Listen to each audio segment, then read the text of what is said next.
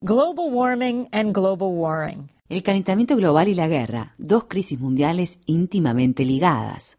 Amy Goodman. Hours after 400,000 people joined in the largest climate march. Algunas horas después de que 400.000 personas participaran en la mayor marcha por el clima de la historia, Estados Unidos comenzó a bombardear Siria y así inició otra guerra.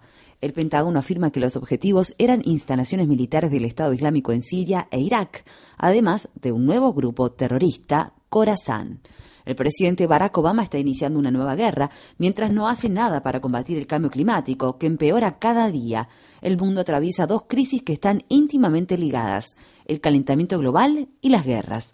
Existen soluciones a ambos problemas, pero lanzar bombas no es una de ellas. En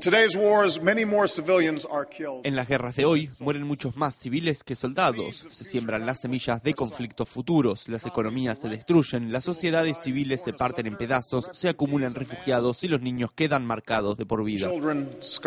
These words were spoken December 10, 2009. Este fue parte del discurso pronunciado en diciembre de 2009 por el Premio Nobel de la Paz de ese año, el presidente Barack Obama. Cinco años más tarde, sus declaraciones se parecen a las noticias que recibimos a diario. El grupo pacifista Pink Code está exhortando al presidente Obama a que devuelva el premio Nobel. En el mismo discurso, Obama afirmó. El mundo debe unirse para hacerle frente al cambio climático. Hay pocos científicos que no estén de acuerdo en que si no hacemos algo enfrentaremos más sequías, hambruna y desplazamientos masivos que alimentarán más conflictos durante décadas. Por este motivo, no son solo los científicos y activistas los que proponen medidas prontas y enérgicas, también lo hacen los líderes militares de mi país y otros que comprenden que nuestra seguridad común está en juego. Indeed, the Pentagon has long considered climate change to be a major threat to the national De hecho, el Pentágono considera desde hace tiempo que el cambio climático es una gran amenaza a la seguridad nacional de Estados Unidos.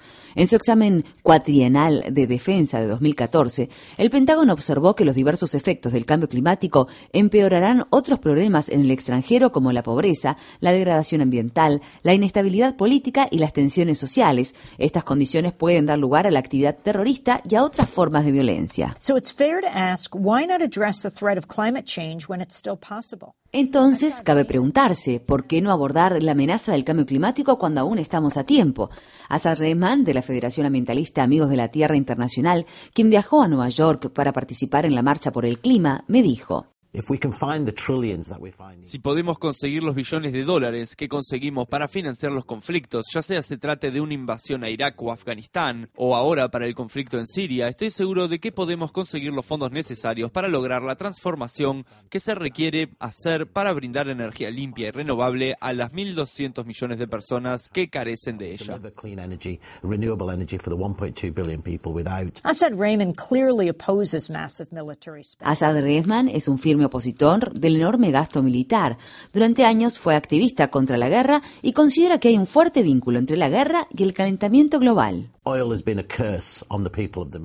El petróleo ha sido una maldición para la gente de Medio Oriente. Ha sido un presagio de los conflictos y de la violencia, de la destrucción de civilizaciones antiguas y de las vidas de millones de personas. Medea Benjamin, a co-founder of Code Pink, echoed the words of Raymond. Miria Benjamin, cofundadora de Cold Pink, coincide con Rehman. Benjamin participó en la histórica Marcha por el Clima y se sumó a otros miles de manifestantes al día siguiente para participar en la acción Inundemos Wall Street, Flood Wall Street, en la que 100 personas fueron arrestadas. Antes de ir a la Casa Blanca a protestar contra el bombardeo en Siria, Miria me dijo, el petróleo es la base de la política exterior de Estados Unidos en Medio Oriente. Si no fuera por el petróleo de Irak, Estados Unidos nunca hubiera invadido ese país. On Tuesday, more than 100 world leaders, along with El martes, más de 100 líderes mundiales, junto con representantes del sector industrial, participaron en una cumbre no vinculante sobre el clima. La cumbre fue convocada por el secretario general de las Naciones Unidas, Ban Ki-moon, con la esperanza de que daría el impulso necesario para las negociaciones formales sobre el cambio climático que procuran lograr un compromiso vinculante de los países del mundo para reducir drásticamente las emisiones de gases de efecto invernadero y limitar el aumento mundial de la temperatura a 2 grados Celsius. Se considera que un aumento de la temperatura de 2 grados es el límite máximo de aumento que el planeta, tal como lo conocemos, puede soportar. While climate talks generate little success or media coverage, Mientras las negociaciones sobre el clima no tienen mucho éxito ni atención mediática, el ataque del presidente Obama contra el Estado Islámico y otros grupos considerados amenazas terroristas dominó la sesión de la Asamblea General de la ONU y fue el tema principal de una sesión especial del Consejo de Seguridad presidida por Obama. Al reflexionar sobre el futuro del movimiento mundial para combatir el cambio climático, Assad Rehman dijo: I think anybody who went on that demonstration Creo que los que participaron en la manifestación sin duda salieron de allí con más entusiasmo y con una mayor convicción de que el poder está en nuestras manos y no en ese edificio en Nueva York, no en la cumbre de la ONU. they're here in New York in the UN summit. before the 2003 invasion of Iraq, U.S. Antes de la invasión de Irak en 2003, el general estadounidense Anthony Zinni estimó que solo se podría tener éxito si se enviaba una fuerza de 400.000 soldados. Donald Rumsfeld envió menos de la mitad de soldados y bromeó al respecto. You go to war with the army you have, Se va a la guerra con el ejército que se tiene, no con el ejército que se quisiera tener. Fueron 400.000 las personas que asistieron a la marcha por el clima el domingo en Nueva York, un ejército de esperanza para un futuro sustentable.